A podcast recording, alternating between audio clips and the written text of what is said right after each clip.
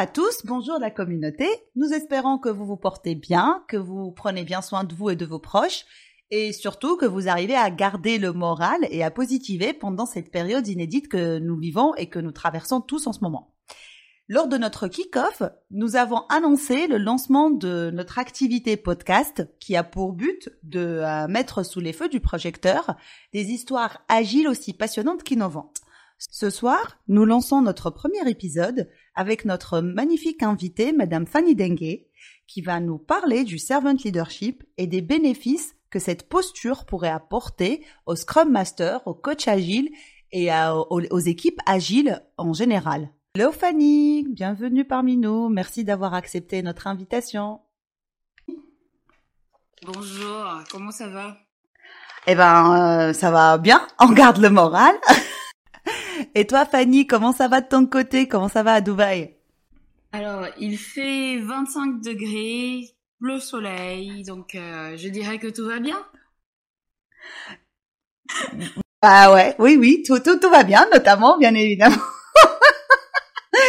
en fait, euh, nos chers auditeurs, Fanny, elle adore nous narguer par ça pendant toutes les répétitions. À chaque fois qu'on répète, elle, à chaque fois qu'elle mentionne qu'il fait 25 degrés à Dubaï. C'est bon, on l'a compris. Il n'y a pas de souci, Fanny. L'égalité des, des, des chances, elle, elle fait que nous, on est confinés avec moins de 10 et vous, et toi, tu es à 25 degrés, pas confiné à Dubaï. Voilà. Pas confiné du tout, avec la vue sur la mer, comment dire. Bah, il y a rien à dire, c'est bon, tu peux t'arrêter là. Hein Non, je rigole.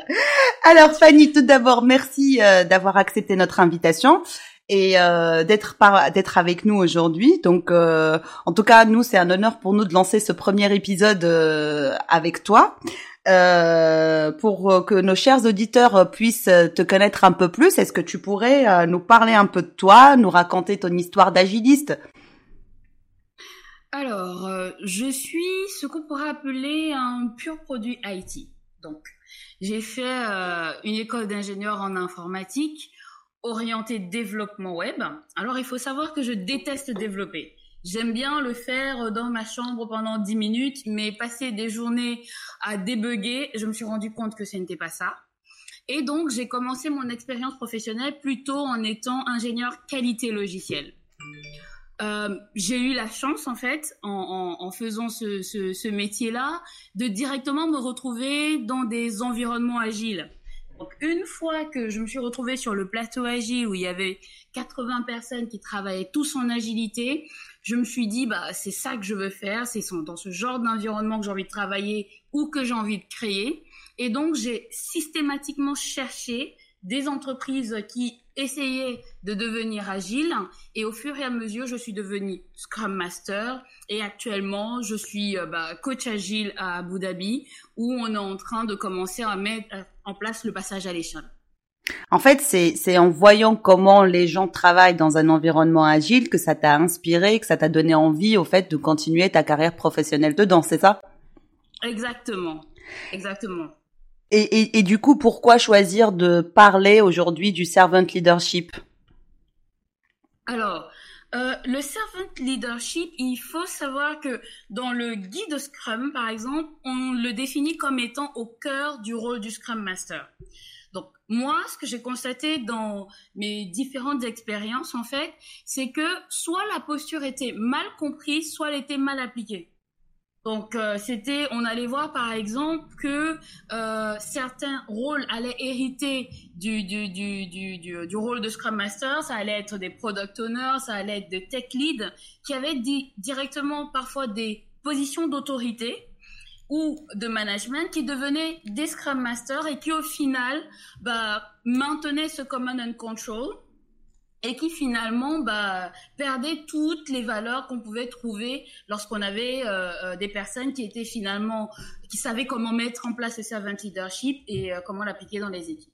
En fait, ce que tu évoques ici, Fanny, c'est un problème de formation pour les Scrum Masters, c'est-à-dire que au sein des entreprises, de ce que tu as constaté, il y a des il y a des euh, des gens qui occupaient des des postes dans le dans le hiérarchie waterfall et on leur a donné une casquette de Scrum Master en leur disant bon bah maintenant on va se transformer en en, en mode de, de, travail agile ou en environnement de travail agile.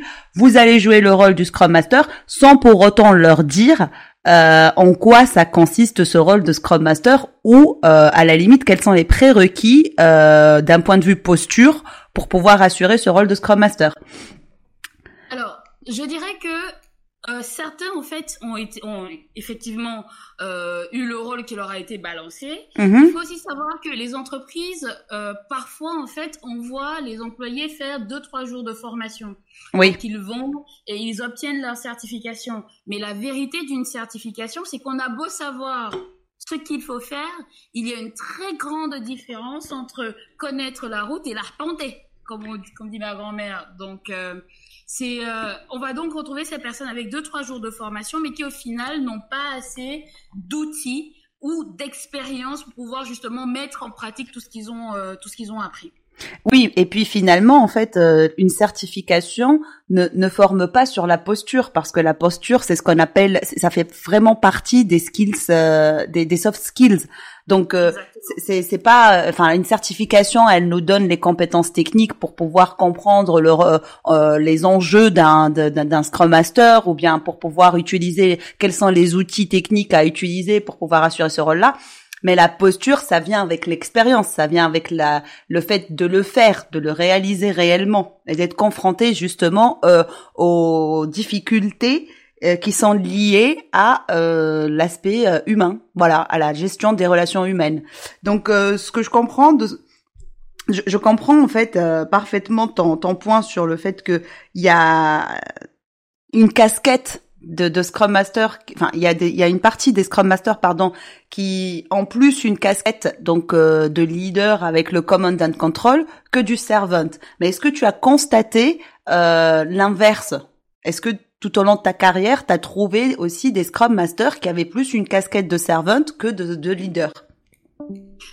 Je dirais oui, et euh, sans, du moins, je vais parler que de mon expérience, donc je ne vais pas généraliser. Très souvent, lorsqu'un team member se retrouvait en train de devenir un Scrum Master, c'est là où on retrouvait plus souvent cette posture de servante. Donc, il y avait deux aspects, deux, euh, deux euh, on va dire deux types où on retrouve très souvent. Les femmes, en fait, lorsqu'elles vont prendre le rôle de Scrum Master, vont très naturellement essayer de prendre la posture de servant, du servant leadership. Tout comme les team members qui, eux, vont plutôt, euh, lorsqu'ils vont être là, bon, ils vont avoir du mal à, à, ben, ils n'ont pas d'expérience dans le management, ils n'ont pas d'expérience dans le leadership, ils ne pourront pas vraiment mettre cela en pratique. Donc, ils vont vraiment utiliser plutôt tous les outils du servant à ce moment-là. Oui, et en fait, euh, euh c'est assez naturel. Enfin, je dirais c'est assez normal aussi. Euh, en fonction de là où on vient, on a tendance à répéter les, les, les, les, mécanismes auxquels on est plus habitué. Donc, si on vient du management avec, pour occuper un rôle de Scrum Master, bah en fait, on sera plus, euh, on aura plus de facilité à utiliser des mécanismes du Command and Control parce que c'est c'est ce qu'on connaît et ce à quoi on a été habitué dans notre ancien rôle. Et si on vient en fait de, du côté team et member, etc., euh, on a plus tendance à, à utiliser le, le, côté servant au fait, ou bien euh, euh, le côté de mise à disposition euh, de, de, de certains pratiques au sein de l'équipe. C'est ça? Exactement. Yes. Très bien. Eh ben, écoute, euh, c'est très intéressant, effectivement, Fanny, euh, parce qu'en plus, euh, toi, tu l'as, tu l'as vécu et tu l'as vu dans plusieurs environnements, vu que tu as travaillé dans plusieurs entreprises en France et plusieurs entreprises au Moyen-Orient. Est-ce que tu pourrais nous donner quelques exemples dans lesquels, au fait, tu as utilisé le, le, le, servant leadership ou bien le servant leadership t'a aidé à dépasser certains problèmes que tu as rencontrés en tant que Scrum Master? Alors, j'ai envie de dire que dans les deux environnements, dans l'application du servant leadership, j'ai fait face au euh, même type de problème. C'est-à-dire que il y a très souvent énormément de résistance à l'agilité. On a l'impression que ça ne marchera pas, on a l'impression que c'est le monde de bisounours, cet, cet espace où on va parler d'auto-organisation, etc. On y croit peu. Donc lorsque le Scrum Master arrive, bah, la première chose qu'on lui dit, c'est qu'il va servir à rien. Donc, euh, pour parler d'une expérience que j'ai vécue justement il y a pas très longtemps ici à Dubaï, bah, le product owner, après que qu'on m'ait présenté, qu'on ait dit ce que j'allais faire dans l'équipe, a clairement dit que bon, il voit pas à quoi ça va, je vais servir. Bon, mais si on veut m'embaucher, pas de problème. Mais euh, mais lui, euh, voilà, il va il va, en gros, il va faire comme si je ne suis pas là. C'est déjà bien s'il a dit, je peux quand même t'embaucher, pas de problème. ça, ça, pourrait être interprété comme un signe d'ouverture. Hein. Alors je crois qu'il n'avait pas le choix. D'accord mais il m'a pas viré de son équipe aussi. Il n'a pas dit je ne la veux, je ne veux pas d'elle dans mon équipe. Donc oui, à ce niveau-là, on peut voir un côté positif euh, euh, à sa réponse. Oui. Et euh, le servant leadership m'a justement aidé à ce niveau-là parce que j'ai pu montrer que j'étais là pour finalement mettre l'équipe au centre et permettre en fait de leur créer un environnement où ils vont pouvoir s'épanouir et être hyper performants. Donc j'ai pris toutes les tools et tips que j'avais pour travailler avec cette équipe-là, pour faciliter la communication entre les développeurs, pour fluidifier les besoins entre euh, les stakeholders et l'équipe de développement, et aussi le delivery et les clients. Donc, euh, tout ce que j'avais appris euh, autour du servant leadership m'a aidé finalement à trouver ma place dans l'équipe, mais aussi à transformer cette équipe en une équipe plus ouverte et plus auto-organisée, ce qui est hyper important bah, dans les étapes à mener lorsqu'on veut faire une implémentation agile au sein de son équipe ou au sein de son département. Et, et d'ailleurs, en parlant en fait des euh, de la des résistances au changement et des environnements hostiles qu'on peut euh, rencontrer quand on est en fait coach agile, euh, qui, qui, fait partie même de notre quotidien quand on est coach agile aujourd'hui, est-ce que parmi les choses au fait que tu as pu rencontrer comme point bloquant, c'était l'incompréhension de, de de ce que ça voulait réellement dire le servant leadership? Est-ce que tu, tu, as constaté que les gens, ils avaient beaucoup plus du mal à, ils savaient pas ce que c'était, ou est-ce que au fait ils connaissaient, ils savaient ce que c'était, c'était un concept compris, partagé euh, par tout le monde, sauf que voilà, les gens ils décident de l'appliquer euh, comme ils le veulent au fait.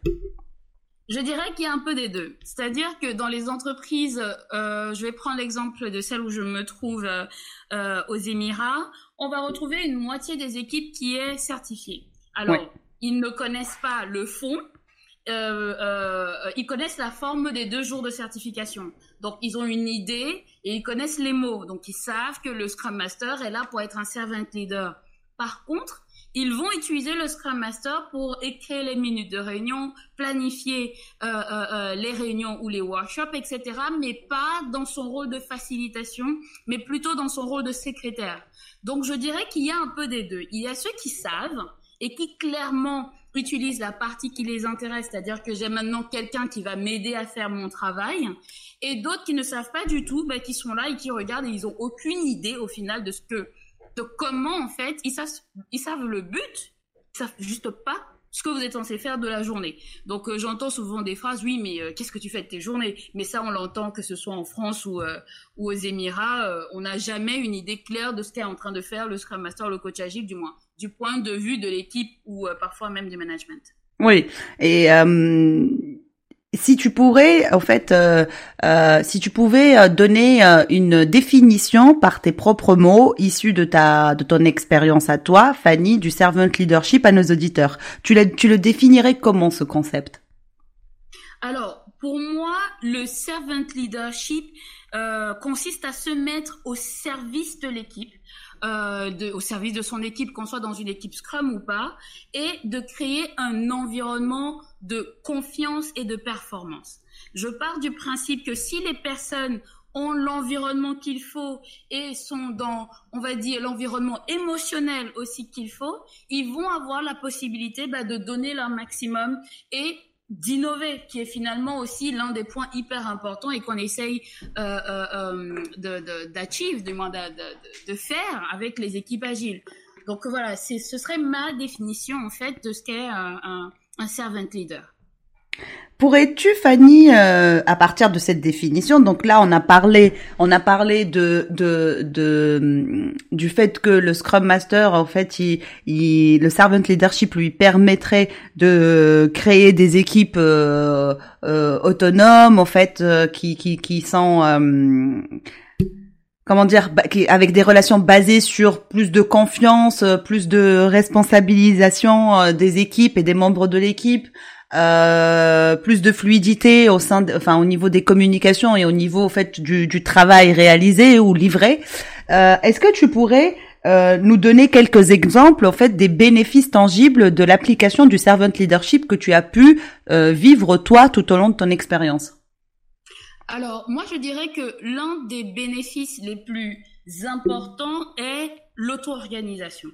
C'est-à-dire qu'il faut que l'équipe puisse être capable de euh, s'organiser afin de pouvoir donner euh, euh, assez de billes au management ou au leadership sur les solutions aux problématiques que le management apporte. C'est-à-dire qu'il faut savoir que l'idée, c'est d'avoir le leadership avec une problématique l'équipe de développement de réalisation avec la connaissance technique et l'expertise. Donc, idéalement, lorsqu'ils deviennent auto-organisés, ils deviennent des partenaires dans la résolution des problèmes des équipes. Donc moi, c'est vraiment l'un des plus que j'ai trouvé quand j'ai pris ce rôle-là. Il y avait vraiment cette notion de euh, d'auto-organisation, mais surtout, il y avait aussi cette notion d'innovation et de prendre les devants. On essayait de sortir de l'équipe pour se retrouver finalement aux besoins de l'entreprise. C'est-à-dire qu'on évite de, on n'est plus sur son quotidien, on est vraiment plutôt sur qu'est-ce que l'entreprise veut construire, où est-ce qu'on veut aller et comment est-ce qu'on veut se transformer. Donc ça, ce sont les deux points qui sont hyper importants dans l'implémentation agile, qui sont des bénéfices qu'on retire immédiatement en appliquant le servant leadership. Que, répondrais-tu, Fanny, aux personnes, au fait, qui vont dire euh, non mais euh, de toute façon, euh, nous, on a déjà du mal à évaluer l'apport et le travail d'un Scrum Master. Comment pourrait-on évaluer l'apport et l'intérêt de la posture ou du concept du servant leadership chez un Scrum Master ou un coach agile? Alors, ma, mon, point de vue est assez, euh, assez personnel, donc je ne vais pas généraliser là-dessus. Bien sûr. Euh, la question étant, qu'est-ce que vous voulez mesurer en fait? C'est-à-dire que est-ce que vous, est-ce que vous êtes en train d'essayer de mesurer pour pouvoir coller à vos KPI pour pouvoir mettre une évaluation? Ou est-ce que vous êtes en train d'essayer de mesurer les bénéfices qu'il a apportés à l'équipe ou le niveau de transformation que l'équipe a obtenu? Très souvent, je dis que pour voir l'impact d'un servant leader ou d'un scrum master, c'est dans l'épanouissement de son équipe et parfois son niveau d'innovation ou des produits qu'ils sont en train de construire. Si c'est ça votre objectif, ça sera plus facile à mesurer. On pourrait aussi dire c'est le niveau d'auto-organisation de son équipe. Plus l'équipe, plus l'équipe elle est auto-organisée, ça veut dire que le Scrum Master, il a bien fait son boulot en tant que servant leader. Parce que il n'est pas un bottleneck, il n'est pas un goulot d'étranglement par lequel tout doit passer. Exactement. C'est hyper important. D'ailleurs, tu, tu viens de citer l'un des gros anti-pattern de ceux qui ne comprennent pas en fait ce que ça signifie d'être un servant leader ou d'être un scrum master dans l'équipe. Alors Fanny, est-ce que tu pourrais euh, nous dire comment euh, tu pourrais convaincre un scrum master euh, pour adopter la posture du servant leadership? Comment tu t'y prendrais? Alors, moi, je dirais que il est important de savoir que dans la posture du Scrum Master, on a finalement plusieurs responsabilités. Euh, il s'agit de faciliter le travail au sein de l'équipe, la communication, et y compris entre l'équipe et à l'extérieur. Et très souvent, ça va être ça le rôle du servant leader. Ça va vraiment être beaucoup plus dans la posture de facilitation. Néanmoins, pour pouvoir faire des changements structurels et pour pouvoir apporter une vision, il est important d'avoir aussi la posture de leader. Donc ça ne suffira finalement pas du tout de faciliter les communications dans l'environnement, si l'équipe n'est pas capable d'imaginer son next step, si l'équipe n'est pas capable d'avoir une vision ou d'avoir un leader euh, euh, en face de lui, cette, cette transformation finalement ou cette implémentation de l'agile ne sera pas aussi rapide ou, ou assez efficace.